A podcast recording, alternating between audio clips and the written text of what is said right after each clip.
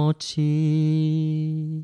Il faut que tu nous dises en quelle langue est-ce que c'était Alors, c'est une chanson traditionnelle bulgare qui vient plutôt de ma région, du donc nord-est de la Bulgarie.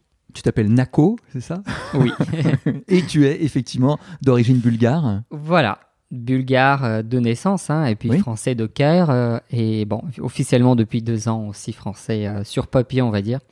Voilà. oui. oui. Donc je suis franco-bulgare euh, devant l'État français, devant l'État bulgare, effectivement. Quelqu'un venu d'ailleurs. On est à Brest. Tu es ici depuis longtemps? Euh, 9 ans, précisément là, en, février, ça fait 9 ans. Donc euh, je suis arrivé en 2011 euh, par un concours de circonstances absolu, absolument improbable. hein. Voilà, Alors, que tu, peux, que tu peux nous raconter? Euh, disons que j'ai, enfin, je n'ai jamais voulu quitter la Bulgarie. J'avais pris une année sabbatique pour euh, faire euh, mon master 2 que j'ai fait à Rennes euh, en anglais, etc. Donc j'ai appris le français euh, pratiquement sur le tas. J'avais quelques petites bases au tout début, mais j'avais beaucoup de cours intensifs qui m'ont vraiment aidé. Donc sur la première année, j'ai pu atteindre un niveau suffisamment quand même bah, élevé hein, pour pouvoir euh, voilà même faire des études, etc. Puis voilà, par des amis d'amis, etc. Je suis venu tenter ma chance en fait à Brest par un mois de janvier pluvieux. Euh, donc rien n'était, euh, comment dire, euh, ne promettait euh, une suite hein, sur euh, sur Brest. Et puis finalement, j'ai appris à aimer cette ville. Hein, 9 ans. euh, puis ça c'est après ma ville natale, c'est la deuxième ville où j'ai vécu le plus longtemps. Donc effectivement, avec le temps, beaucoup d'attaches en fait sont venues, que ce soit auprès des personnes, auprès, auprès de, la, ville, des activités, etc. Euh, Enfin, Brest est une ville qui est très riche et qui accueille enfin, les étrangers dans le sens, les gens qui viennent d'ailleurs, hein, que ce soit français euh, qui viennent d'autres villes, qui donc une ville qui accueille en fait euh, vraiment les gens les bras ouverts euh, complètement. Et alors, Brest t'a attrapé et ne te lâche plus, en Eh fait. mais oui, effectivement, oui. Effectivement, je me dis, euh, enfin, moi qui ai un peu voyagé, j'ai eu l'occasion d'aller quelques fois aux États-Unis, d'y travailler un petit peu, bon, d'aller dans quelques villes en Bulgarie aussi. Là, je me dis, waouh, des fois ça me fait peur, je me dis quand même, 9 ans, ça, ça fait beaucoup. Donc ça fait beaucoup, beaucoup, beaucoup de liens, beaucoup d'attaches. Mais effectivement, c'est une ville dans laquelle on ne peut jamais s'ennuyer si on, on s'intéresse en fait à, à plein de choses. hein. Voilà. Et alors, dans ta vie euh, ici à Brest, hein, la culture bulgare reste euh, très présente, finalement? Euh, oui, donc il faut, faut, faut dire qu'en fait, je la, je la porte avec moi. hein. Ouais. Je la porte avec moi. J'ai appris à l'aimer euh, tout petit par le biais de mes grands-parents, de ma tante, de ma mère, etc. D'abord aimer en fait euh, la- le chant, le chant traditionnel, hein, euh, euh, dont une partie que je, vous ai fait, que je vous ai fait découvrir là au tout début. Mhm. Euh, voilà, on a une culture qui est très riche, moi, que j'aime beaucoup, qui me touche énormément, que ce soit au, au niveau de la musique ou au niveau de la rythmique, de la danse, donc j'en ai fait un peu de danse, etc. Donc effectivement, je n'ai jamais peur, en fait, de partager ma culture, puisque je trouve que toute culture, d'ailleurs, mérite d'être entendue, vue, puisque enfin, toutes les cultures du monde, du monde belles, hein, vraiment. Et alors, donc, tu, tu la partages largement avec les, les Brestois ici. Alors, Euh, ra- oui, voilà. raconte, raconte, raconte-nous comment, comment, ça, Alors, comment ça se passe. Disons, alors. ça, ça a commencé au tout début avec euh, une chorale que j'ai intégrée euh, en 2013, hein, voilà maintenant 7-8 ans, euh, où on fait voilà, de, de la chanson française. euh, voilà. Du coup, quelques années plus tard, j'ai proposé qu'on fasse avec le groupe quelques chansons bulgares. Donc je leur ai appris quelques refrains et puis je chantais les couplets, etc. Donc on a commencé comme ça. Donc ça a beaucoup plu au public d'ailleurs, qu'à chaque fois ils me demandaient rechantez-nous encore une chanson bulgare, etc. Donc du coup comme ça j'ai commencé un peu à chanter devant le public euh, brestois, qui était très gourmand, dis donc pour la culture, euh, donc notamment la musique bulgare. Et alors, est-ce que tu réussis à croiser euh, la culture euh, bulgare avec la culture bretonne aussi hein?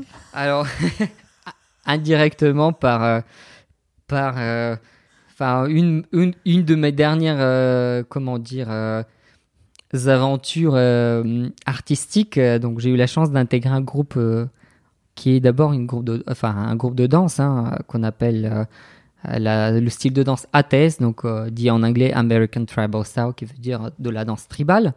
Donc j'ai vu ce groupe-là qui, euh, autour du- duquel se- s'est monté en fait un groupe de musiciens qui viennent chacun d'un horizon différent. Donc en tant que spectateur, je les ai vus. Donc j'ai vu ces filles-là danser les nombrils en l'air, les jupes en couleur, etc. sur du country, du rock, de la musique bretonne vraiment traditionnelle. Et j'ai trouvé ça extraordinaire et très beau de voir en fait ce mélange de danse d'ailleurs qui, qui a des influences arabes, orientales, indiennes, euh, flamenco, etc., euh, gitane aussi, et puis ces styles de musique différents. Donc voilà, donc j'ai- eu euh, l'idée en rigolant de proposer qu'on fasse sur quelques chansons bulgares. Bien sûr, parce qu'il manquait un petit ingrédient bulgare en fait dans cette grande recette. voilà, disons ça a été ça a été ça a été euh, ah, ça a été pris, euh, accepté aussitôt. Du coup, euh, voilà, j'ai pu intégrer le groupe en amenant les chansons bulgares.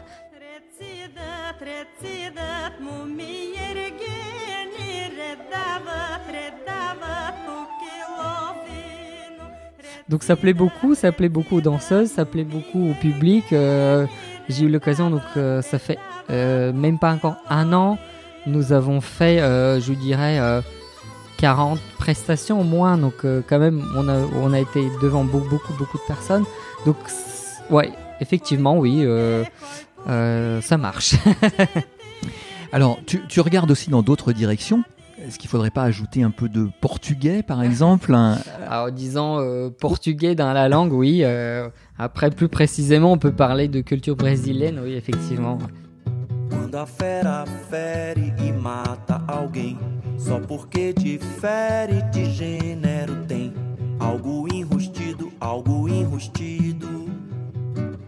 Dans, la recherche d'une activité sportive, je suis tombé sur la capoeira, qui de loin on peut, on peut imaginer que c'est une danse, mais loin de ça, c'est une art, euh, c'est un art martial euh, brésilien qui a su mélanger en fait euh, le rythme, la musique, le chant, les instruments, etc. avec donc le, le, enfin, le combat. hein. Euh, donc voilà, par la force des choses, effectivement, euh, on apprend également le portugais brésilien, donc on apprend à chanter, on apprend les instruments typiques de la capoeira, etc. Donc effectivement, je suis plongé en fait dans le, je, je dirais peut-être pas globalement la culture brésilienne, mais la culture de la capoeira brésilienne, effectivement, euh, quand même, ça part aussi dans ma vie maintenant. Un petit chant de capoeira, ça donne, ça donne, ça donne, ça donne quoi? Alors allez, euh, comme ça. euh, Difficile, hein euh. un peu. euh, Enfin, il y a beaucoup de rythmiques lentes, rapides, etc. Là, quelque chose plutôt, plutôt moyennement lent. euh, alors, qui, qui donc dit voilà, vous ne connaissez pas la valeur de la capoeira. Donc, effectivement, tant qu'on n'a pas fait, on, ne se, se donne pas vraiment l'idée. Você não sabe o que a capoeira tem. Você não sabe o vão que a capoeira tem. Ela tem valor demais, é se segura a paz. Você não sabe o valor que a capoeira tem. Voilà. Quelqu'un venu d'ailleurs. Beaucoup de musique dans ta vie. Oui, euh, avec l'âge, en fait, avec le temps, je me suis rendu compte qu'en fait, pour moi, chanter, c'est presque comme respirer, mais surtout, c'est chanter, c'est méditer. Donc en fait, c'est ma méditation du matin au soir. Euh, moi, je me lève et je chante, mais vraiment comme si, je- enfin, des fois, je parle même pas. En fait, je chante directement. Et puis, ce qui est étonnant, comme ma, ma voix assez pure et cristalline dès le début de la matinée, Dès le matin. qui n'est pas forcément le cas de beaucoup de gens. Et puis en fait, même au travail, dans mon bureau, je chante, dans ma voiture, je chante. Je... En fait, je chante beaucoup et vraiment par plaisir. Donc effectivement, je fais partie de quelques groupes, mais c'est toujours pour le plaisir. Pour moi, en fait, chanter, c'est vivre. Chanter, c'est ressentir une énergie en fait qui me nourrit. Il y a quelque chose de l'ordre de l'énergie dans cette Euh, question-là?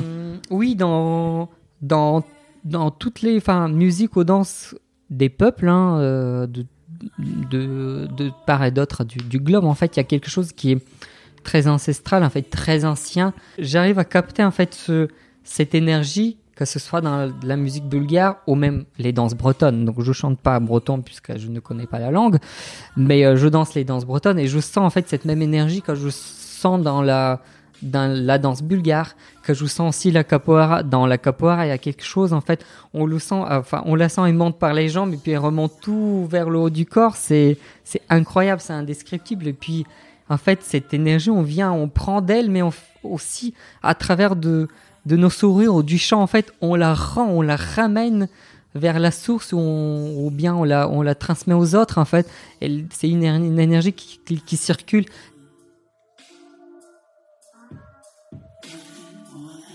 Il faut peut-être qu'on évoque la, la- la culture bulgare. Qu'est-ce qu'il y avait dans ta, dans ta vie en Bulgarie avant de venir ici?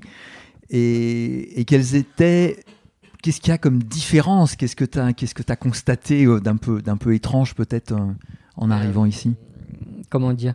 Donc j'ai pu, euh, j'ai pu assister, en fait, euh, dans les années 90, euh, début années 2000, à la fin, à la fin d'un monde, euh, si je puis, euh, si je puis m'exprimer comme ça, c'est euh, comment?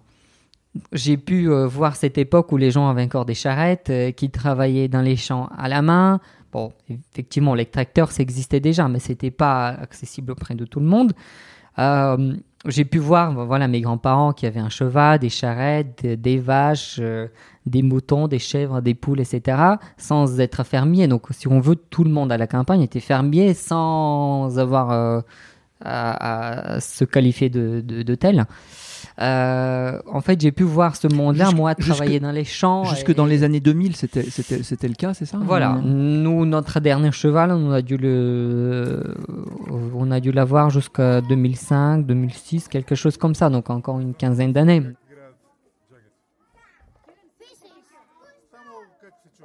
Euh, qu'est-ce qu'on peut dire d'autre pour euh, aider les, les Français à se faire une idée de, de ce qu'est la Bulgarie?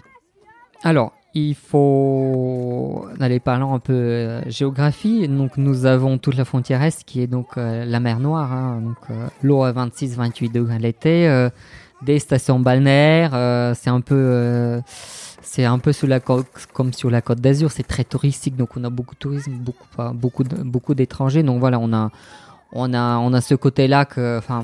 Moi, j'ai moins ce côté-là de la Bulgarie, mais quand beaucoup de gens en tant que touristes voient, c'est voilà la mer, les plages, les hôtels, les stations balnéaires, etc.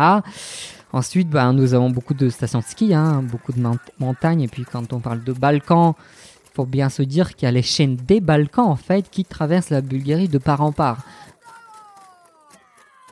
Puis voilà, donc euh, après, autrement, nous sommes dans l'Union Européenne depuis 2007. euh, un pays tout à fait euh, modernisé, hein, n'est-ce pas? Euh, Les smartphones, les ordinateurs, les Wi-Fi, machin, évidemment, hein, ça marche comme chez tout le monde, hein, évidemment.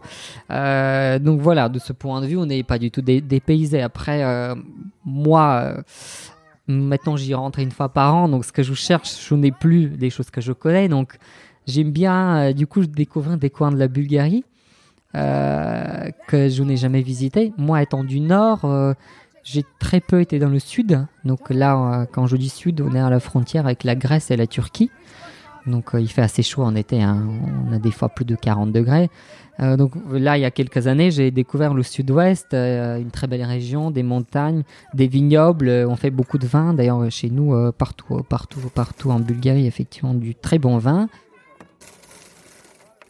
Et alors, une caractéristique particulière de la Bulgarie, euh, c'est que on utilise l'alphabet cyrillique pour, euh, pour écrire. Et donc ça, c'est assez frappant dès qu'on dès qu'on a- dès qu'on dès qu'on arrive dans le dès qu'on arrive dans le Ah oui. pays. Effectivement, donc euh, d'un d'un point de vue euh, linguistique, donc oralement parlant, donc on fait partie de la de ce qu'on a fait, on appelle la, la famille des, des langues slaves. Après, la plupart des pays écrivent en lettres latines. Donc, euh, alors, je dirais peut-être des bêtises. Je sais que nous, donc la Bulgarie et la Russie, sont les deux pays que moi je sais qu'on écrit en lettres cyrilliques. Peut-être il y en a quelques-uns. Je préfère ne pas dire puisque je ne suis pas très sûr de moi. Et alors, dans, dans ta, dans ta vie en Bulgarie, tu as pu constater des, des points communs avec euh, justement les autres pays, les autres cultures, avec la Roumanie par exemple, avec la Turquie? Alors, c'est des choses que je ne voyais pas quand j'y étais. C'est Ah. maintenant, en fait, euh, quand, enfin, qu- puisque bon, voilà, je suis, comme on dit, comme on dit, vraiment devenu français, hein, donc je rentre chez moi une fois par an. Euh, donc c'est c'est ce- c'est maintenant que je commence à voir euh, en fait les différences ou les influences, puisque j'ai un œil, enfin neuf presque si on veut. Donc effectivement, maintenant, on peut deviner, voilà, un petit peu plus fin connaisseur de la musique, les influences turques sur le sud de la Bulgarie, donc euh, comme aussi euh, les influences euh, romaines sur la musique du nord-est de, de, chez moi. Comme nous, nous avons donné aussi quelques influences musicales au niveau de la, de, la Roumanie. Après, oui, tout ce qui est sud-ouest, donc forcément la frontière avec la Grèce, on devine un peu les bouzouki, etc. On joue différemment, voilà. On a aussi une, euh, une, euh, une minorité donc euh, gitane, enfin tzigane, enfin il y a tous, les, tous ces termes-là qu'on peut utiliser. Donc euh, c'est des choses qu'on entend, euh, qu'on entend chez nous, c'est des rythmiques qui sont connues, des airs. euh, voilà, donc là depuis que j'ai intégré mon groupe qui s'appelle Myriade euh, de Luxe, j'ai pris, j'ai commencé un petit peu à apprendre vraiment plus en profondeur, un petit peu plus professionnellement les chansons. Donc effectivement, je commence à découvrir beaucoup. Et la musique gitane est extrêmement riche. Et puis, euh, et- enfin, les gitans étant des gens qui vivent dans différents pays, en fait, il y a en fait, il y a les influences de chaque pays. Donc c'est ça qui est extraordinaire. Donc euh, je ne sais pas si je connais vraiment des chansons qui sont de, de Bulgarie. Après, il y a quelques-unes qui viennent de, du Macédoine, effectivement. Il y a une chanteuse, enfin celle qui était l'ambassadrice de la musique gitane, euh, le Ismare Jepova, oui je dirais. Donc elle, elle chante une chanson qui est très connue, Chai Choukarie, euh, qu'on fait avec mon groupe. euh. Alors, allez, quelques, quelques airs. şukariye mapirurde palamande mapirurde palamande çaye Çayuriye şukariye mapirurde palamande mapirurde palamande çaye Merci Nako pour, euh, pour à la fois cette, euh, cette conversation et tous ces petits morceaux de chant à l'intérieur de la conversation. C'était un plaisir Dominique, merci beaucoup et bonne continuation à toi.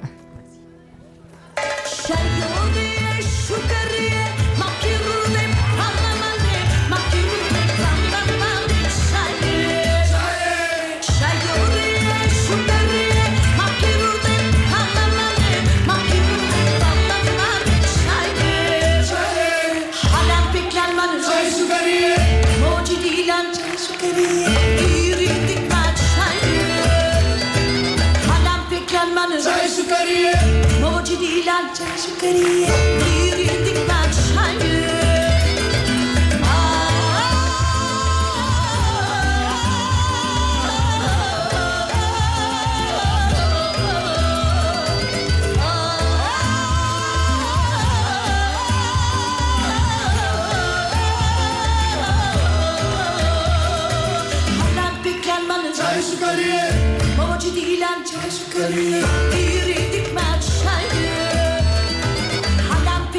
جاي سكرية ما وجدي إلان سكرية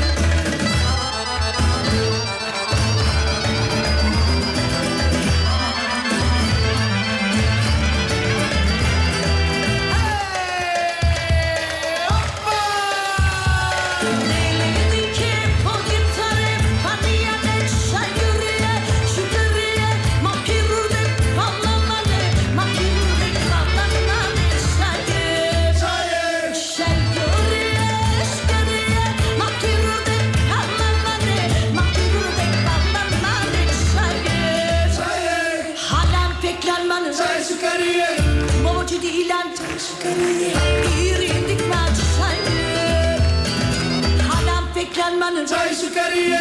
Novo čudí lančaj šukarije. Iri